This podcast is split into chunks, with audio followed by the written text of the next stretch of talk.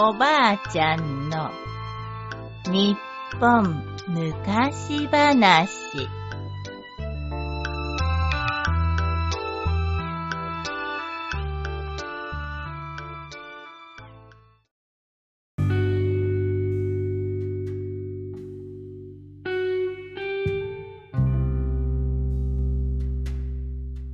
塩貝大国。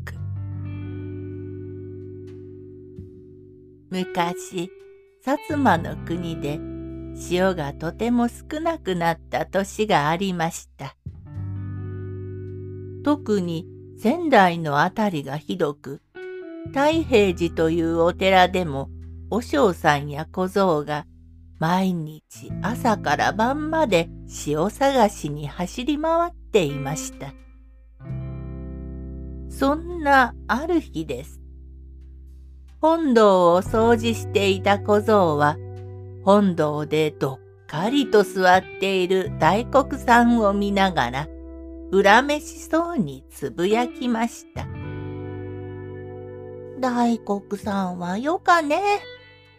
みんなが塩不足で困っとるのに、いつものんびりと暇そうに。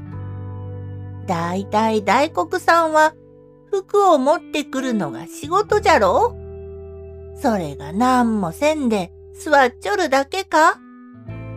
そうじゃろ？なあ、黙っとらんで何か言うてみ。しかし、相手は木彫りの大黒さんなので、いくら文句を言っても返事をするわけがありません。け、公言言っても返事もなかか。腹が立った小僧は大黒さんを足で蹴りつけると本堂を出て行きました。さて次の日、大変なことが起こりました。大黒さんの姿がどこにもないのです。お寺のみんなはあちこち探しましたが、やっぱりどこにもありません。もしかして泥棒にでも取られたんじゃろか？そうかもしれんな。何せこれだけ探しても見つからんのじゃから。もう今は大黒さんよりも塩の方が大事じゃ。そうじゃな。やがてみんなは大黒さんを探すのを諦めてしまいました。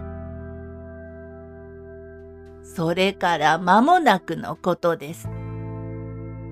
仙台の港に塩を山のように積んだ船がやってきました。仙台の人々は大喜びで迎えましたが、誰が船を頼んだのかわかりません。そこで船頭に聞いてみると、それが四五日前に仙台に塩を届けてくれっちゅうて、どっさり金を置いていった人がおったのです。なんとも変わった格好の客でな。大きな袋担いで頭巾をかぶっとったよ。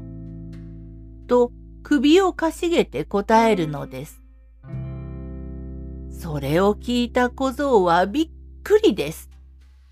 そ、その格好は大黒さんじゃ。まさかうちの大黒さんが。そして慌てて寺に戻った小僧は本堂を見てびっくり。